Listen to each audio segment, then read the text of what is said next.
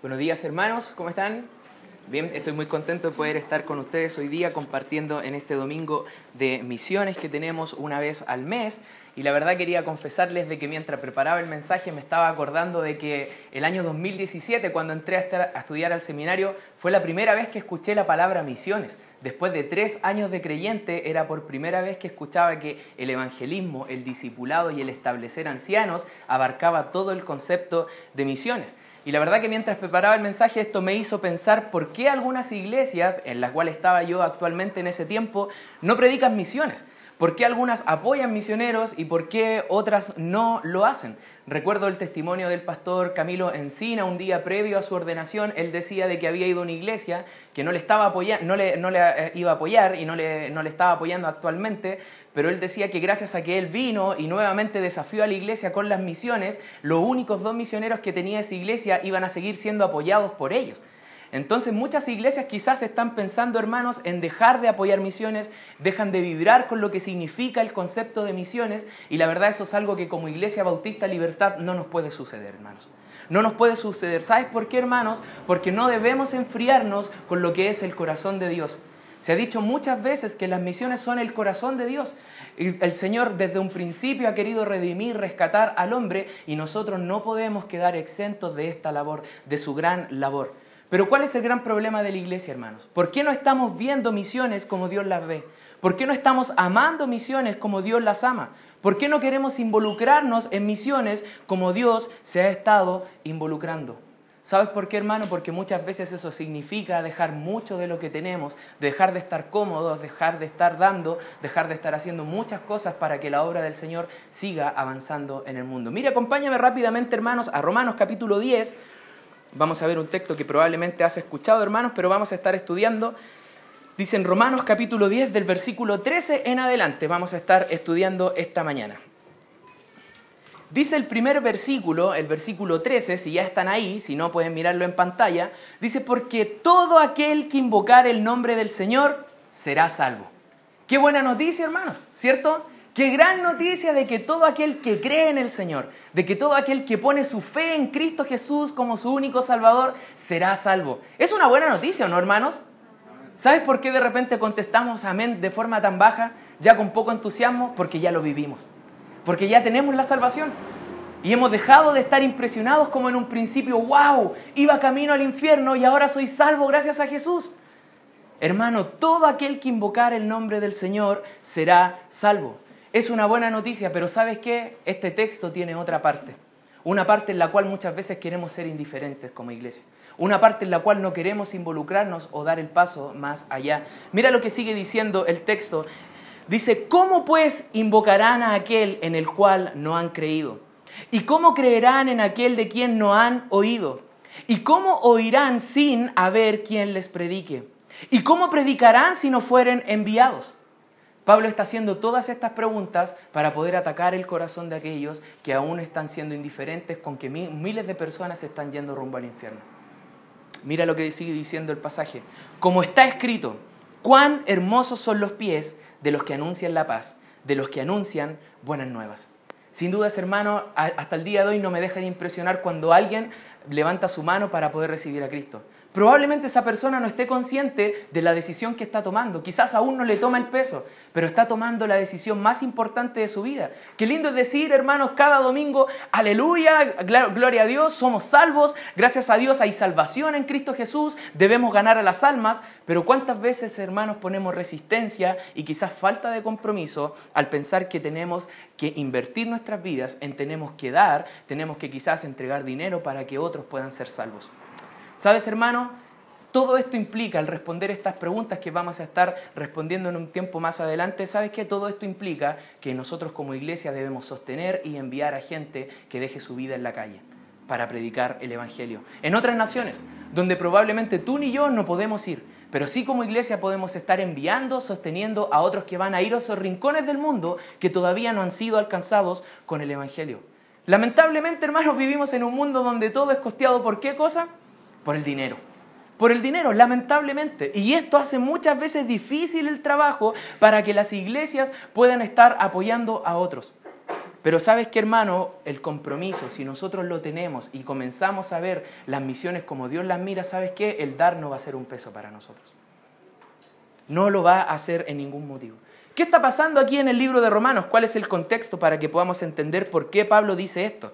Pablo aquí está hablando acerca de dos grupos de personas. Está hablando acerca de los israelitas, judíos y los gentiles. ¿Quiénes son los no gentiles? Tú y yo, no judíos, hermanos. Entonces Pablo está exponiendo que ambos grupos son pecadores. Para Dios ya no hay un grupo favorito, para Dios ya no hay un pueblo escogido, para Dios ante su mirada son todos iguales. Todos son pecadores, todos tienen el mismo destino si mueren hoy día sin Cristo, el infierno. ¿Y sabes qué es lo que está diciendo Pablo? No se está jactando de esto, no se está vanagloriando de esto, no está diciendo yo soy salvo y soy indiferente. El versículo, el capítulo 9 parte diciendo qué cosa, de que él se dolía grandemente. ¿Por qué? Porque sus hermanos, sus familiares, los judíos, no tenían a Cristo en su corazón. Pero no tan solamente por ellos, también estaba hablando acerca de los gentiles, de aquellos que tampoco conocían al Señor. En Romanos 1.14 dice Pablo a griegos y a no griegos, a sabios y a no sabios, y subraya esta palabra hermano, soy deudor. Y yo quisiera preguntarte hoy día, hermano, ¿cómo está nuestra, deuda? ¿Cómo están nuestros intereses con el perdido?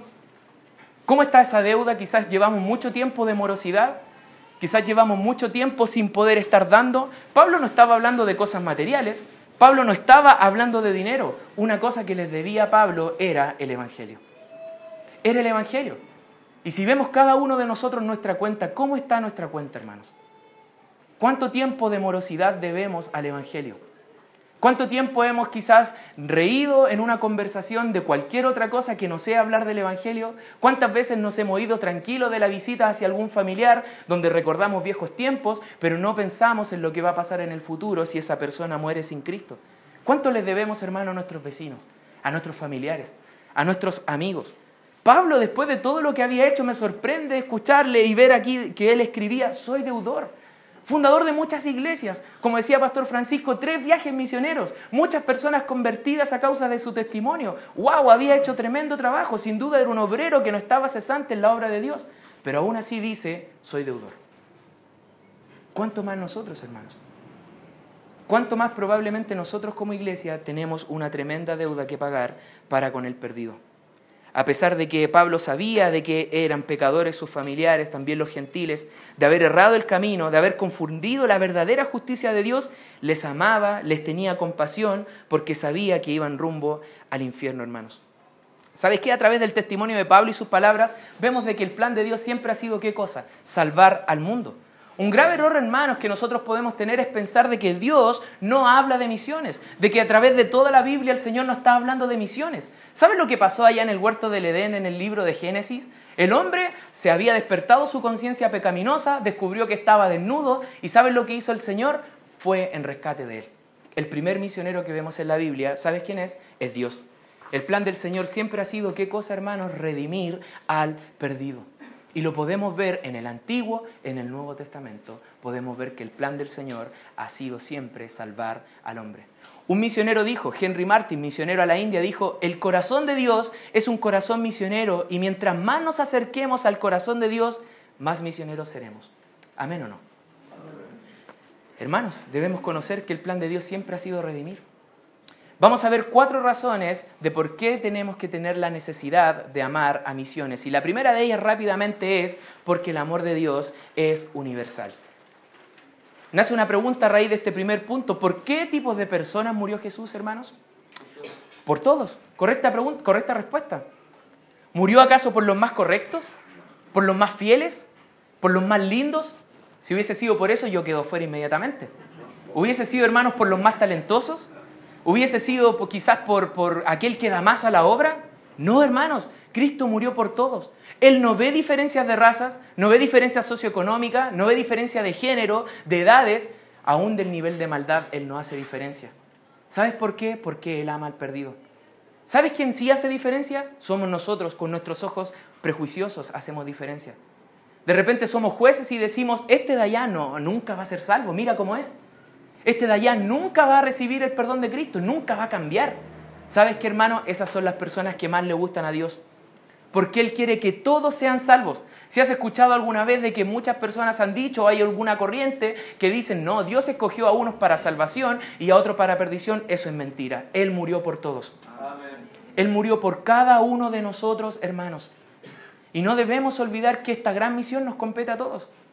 El hacerle saber a esa persona pecaminosa que está yendo rumbo al infierno de que hay un Dios que le ama, que no le importa cómo Él es, que no le interesa lo que Él malo ha hecho en su vida, le importa que Él pueda conocer que el único camino es el Señor Jesús. El Señor sabe, quiere que todos nosotros tengamos una oportunidad de recibir el mensaje de salvación. Él quiere que todas las personas, por más mísera que sea esa oportunidad, por tan breve que sea, en algún momento de su vida, Él quiere que conozcan el mensaje de salvación. Para eso está la iglesia. Para eso se han fundado iglesias, para dar a conocer este mensaje. Vamos a Juan 3:16, hermanos. ¿Y sabes qué pasa con los versículos famosos como este? Muchas veces se hacen cliché en nuestra vida y olvidamos lo poderoso que habla este mensaje.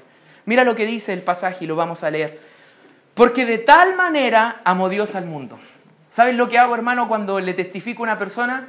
Le pregunto, ¿tú tienes un hijo? Sí, soy papá. ¿Sabes que yo también tengo un hijo? Y le pregunto después, ¿tú darías a tu hijo por mí? Y él obviamente yo sé que va a responder que no. Y yo le digo sinceramente, yo tampoco daría a mi hijo por ti. Pero ¿sabes qué es lo que hizo el Señor por amor a nosotros? Mira lo que sigue diciendo. Porque de tal manera amó Dios al mundo que ha dado a su Hijo unigénito para que todo aquel que en Él cree no se pierda, mas tenga vida eterna.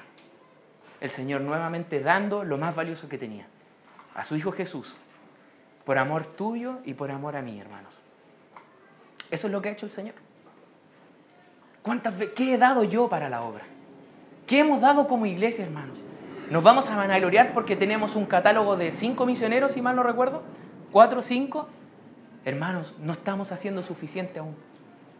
En mi vida personal sé que no estoy haciendo suficiente para dar a misiones. Sé que no estoy demostrando el amor a misiones. Pero podemos ver aquí un patrón tremendo, que el Señor dio lo más importante, dio a su Hijo Jesús. ¿Para qué? Para que todo aquel que en Él cree sea salvo, hermanos. Mira lo que dice en 1 de Timoteo 2, versículos 5 y 6. 1 de Timoteo 2, versículos 5 y 6. Porque hay un solo Dios y un solo mediador entre Dios y los hombres. ¿Quién es? Jesucristo, hombre. Mira lo que dice el versículo 6, igualmente poderoso que Juan 3:16. Dice, el cual se dio a sí mismo en rescate por todos, de lo cual se dio testimonio a su debido tiempo. ¿Sabes qué, hermano? Muchos dicen y piensan el día de hoy, no estoy preparado. Yo quiero preguntarle a esas personas, ¿quién te dijo que tenías que estar preparado? Muchos dicen, es que no he abandonado el pecado. ¿Quién te dijo que debías abandonar el pecado? ¿Cuándo las obras han valido más que el sacrificio de Cristo en la cruz? ¿Cuándo las obras Él se va a encargar de hacerte saber de que el pecado te va a conducir a la muerte? Él te va a hacer saber de que todas las obras buenas que puedas hacer en el mundo no sirven de nada porque el gran precio fue pagado ahí en esa cruz. Hermanos, debemos entender de que el Señor murió en rescate por todos y deben saber, hermanos, que hay vida eterna y salvación en Cristo Jesús. No importa la condición del hombre, no importa de dónde Él venga, qué cosas haya hecho, Cristo murió por Él. Cristo murió por todos. Y el deseo de Dios, ¿sabes qué, hermano? No es nuevo. El deseo de Dios es que este mensaje corra y corra sin parar a todos los rincones del mundo. Ese es el deseo de Dios. Debemos amar misiones, misiones porque el deseo de Dios es que su amor sea conocido en todo el mundo. Por lo tanto, nosotros también debemos amar este mensaje, amar a los perdidos y hacer que este mensaje siga corriendo. Pero si Dios hermano ofrece una nueva oportunidad, ofrece salvación, ofrece vida eterna y eso lo sabemos, ¿cuál es el problema entonces? Volvamos a Romanos hermanos, a Romanos 10. ¿Sabes cuál es el gran problema de esto? Como punto número dos, que solo puede invocar el nombre de Jesús aquel que cree en él. Parte Pablo con una primera pregunta en el versículo 14. ¿Cómo pues invocarán a aquel en el cual no han creído? Sabes, hermano, es difícil para las personas poder confiar en alguien que no conocen. Mucho menos podrían clamar por su salvación a alguien si primeramente no saben quién es. Si no saben lo que Cristo ha hecho por ellos. Si no saben que Cristo murió por sus pecados. Sabes, hay una corriente filosófica llamado el universalismo. ¿Sabes lo que plantea esto que Cristo murió por todos? por tanto todos serán salvos. Dicen que en su gran amor Dios ya perdonó todos los pecados del mundo y que todos irán al cielo. ¿Sabes qué, hermano? Esto es una gran mentira. Esto no es así.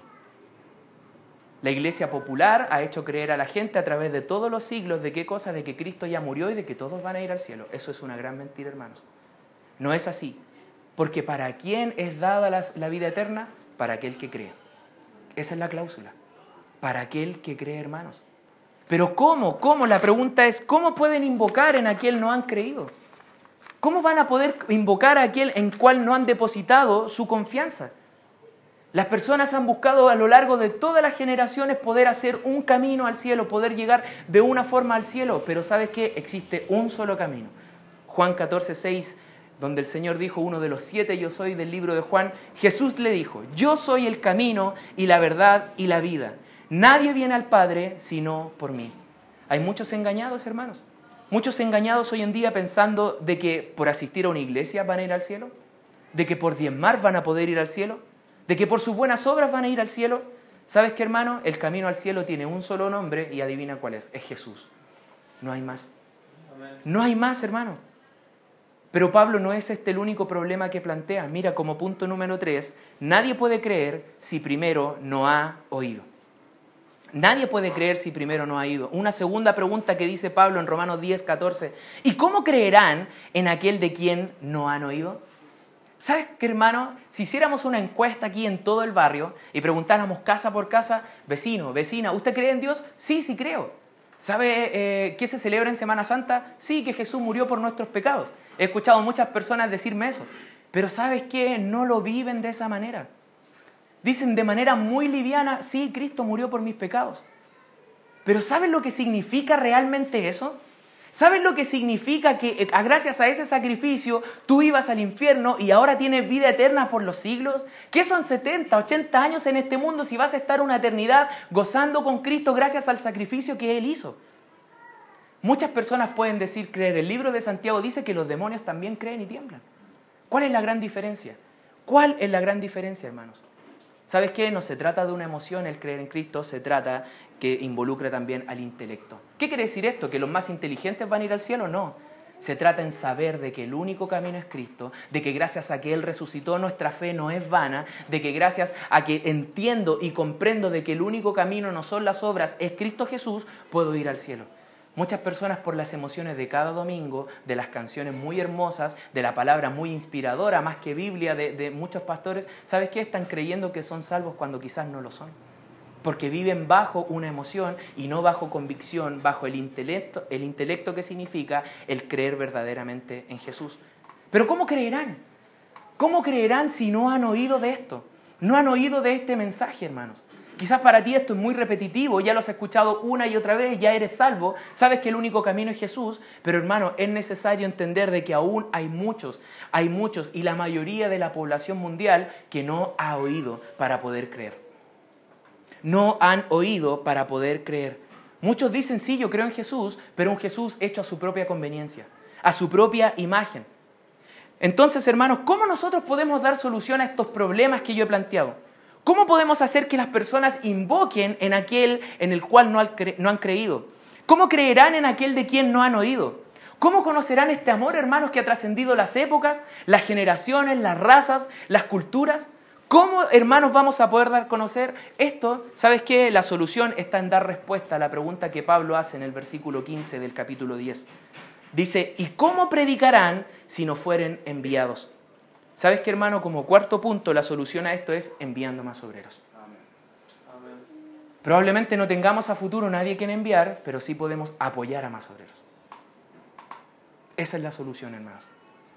Esa es la solución. ¿Sabes qué? No podrá nadie ser alcanzado si no estamos proveyendo solución a este problema a través del envío de obreros. ¿Sabes qué, hermano? Por eso tenemos un seminario, por eso hay más iglesias, por eso hay estudiantes del seminario, porque queremos fundar más iglesias, hermano. Queremos dar a conocer este mensaje. Queremos tener más apoyo a misioneros. Queremos abrir más obras a lo largo de todo nuestro país, a lo largo de todo el mundo. Pero ¿sabes qué? Debemos entender de que esto no le compete solamente a los que tenemos ganas de salir, sino que es algo que nos compete a toda la iglesia. A toda la iglesia, hermanos. Esto es responsabilidad de todos y es algo a lo cual debemos obedecer. Mira, por razón del tiempo, vayamos rápidamente a Filipenses capítulo 4, versículo 15 al 18.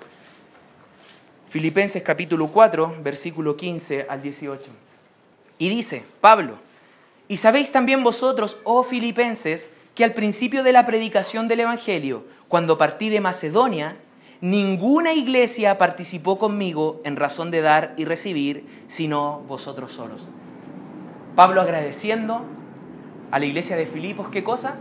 Está agradeciendo de que los únicos que estaban sosteniéndole en el momento en el que él salió a realizar la obra eran ellos y nadie más, en razón del dar y recibir.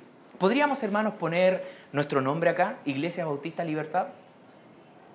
¿Podríamos, hermanos, ser, estar dentro de la lista de Dios, quizás el Señor agradeciéndonos por lo que nosotros hemos, hemos hecho por misiones? ¿Podríamos estar dentro de esta categoría, como lo está la iglesia de los filipenses? donde Pablo les agradece y destaca que ninguna otra iglesia participó conmigo en razón de dar y recibir, sino vosotros solos. Versículo 16, pues aún a Tesalónica me enviasteis una y otra vez para mis necesidades. Mira lo que dice a continuación Pablo. No es que busque dádivas, sino que busco fruto que abunde en vuestra cuenta. Y esto es importante, hermano, que tengamos claro. El bendecido no es el misionero, ya que recibe todo eso, sino que el bendecido a la hora de dar somos nosotros, hermano. No estamos gastando, estamos invirtiendo cuando damos.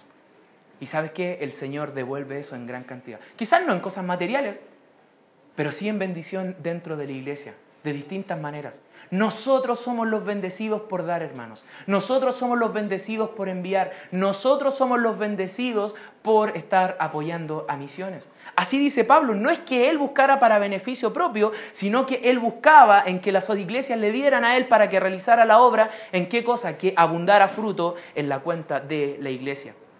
Versículo 18, pero todo lo he recibido y tengo abundancia. Estoy lleno, habiendo recibido de, Epafrodito lo que me enviasteis. Y mira lo que dice a continuación, olor fragante, sacrificio acepto, agradable a Dios. Hermanos, ¿queremos agradar al Señor?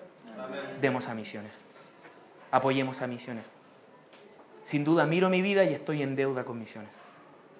Me siento no apto predicando aquí siendo que no soy un misionero. Pero Pastor Francisco nos ha enseñado, todos nosotros debemos desempeñar la obra de misioneros, ¿o no? Amén, hermanos. Debemos desarrollar la obra de misioneros y debemos tener una iglesia dada a las misiones. La única manera de que otros puedan oír, creer e invocar a Dios es a través de un valiente de la fe, de otro que esté dispuesto a dejar todos los beneficios que entrega el mundo para poder ir a agradar al Dios que lo salvó. ¿Sabes qué, hermanos? Según la orden bíblica, son otros los que Dios utiliza para que puedan personas alcanzar el mensaje de la salvación. ¿Sabes cuál es el problema? Que cuando personas no son enviadas a predicar el Evangelio, lo que estamos haciendo estamos privando de una bendición al perdido. Mira lo que dice rápidamente 2 Corintios 4:3. Pero si nuestro Evangelio está aún encubierto, entre los que se pierden está encubierto. Hermanos, cuando no enviamos, cuando no damos, cuando no predicamos, estamos encubriendo una gran oportunidad de salvación para otros. Por eso Jesús nos manda y nos dice, ustedes son la luz. Una ciudad asentada sobre un monte no se puede esconder, debe brillar, hermanos. Y nosotros debemos radiar con este mensaje a todo el perdido. Sea que enviemos, que vayamos o que demos, debemos hacer misiones. Hermano querido, quisiera hacerte una pregunta ya para estar terminando. ¿Eres un benefactor, un acreedor, alguien que aporta a, que se pueda estar cubriendo la deuda con el Evangelio? ¿O somos deudores? Cada uno sabe cuál es el compromiso que tiene con las misiones. Cada uno sabe cómo está aportando quizás monetariamente en oración, enviando a las misiones. Pero sabes que hermano, debemos estar conscientes de que el hombre está en una gran problemática sin Cristo. Y es que su vida va directo al infierno. ¿Podemos estremecernos cuando escuchamos misiones? Sería bueno sería bueno que podamos estremecernos. Que la palabra misiones no es eh, una rutina más de la iglesia, que el mes de misiones no es una fecha más dentro de todas las actividades del mes, no, es el corazón de Dios. Y debemos acercarnos y latir de la misma manera que late el corazón de nuestro Señor. ¿Sabes qué? El perdido te está esperando. Te está esperando para que nosotros podamos hacer algo. Hoy es el día para que comencemos a amar misiones, pensar en misiones, vivir misiones y amarlas tal como Cristo lo ama. Con ese mismo amor que lo llevó a la cruz, nosotros debemos dar nuestra vida, nuestro tiempo, nuestros recursos para que sí pueda avanzar lo que lo llamado misiones. Voy a invitar al hermano Carlos Fernández para que pueda estar orando. Hermano, gracias por el mensaje, gracias por el hermano Mirko por cada principio y cada pasaje que compartió, ahí vamos a entender, Señor, que misiones y el Evangelio mundial es la, la causa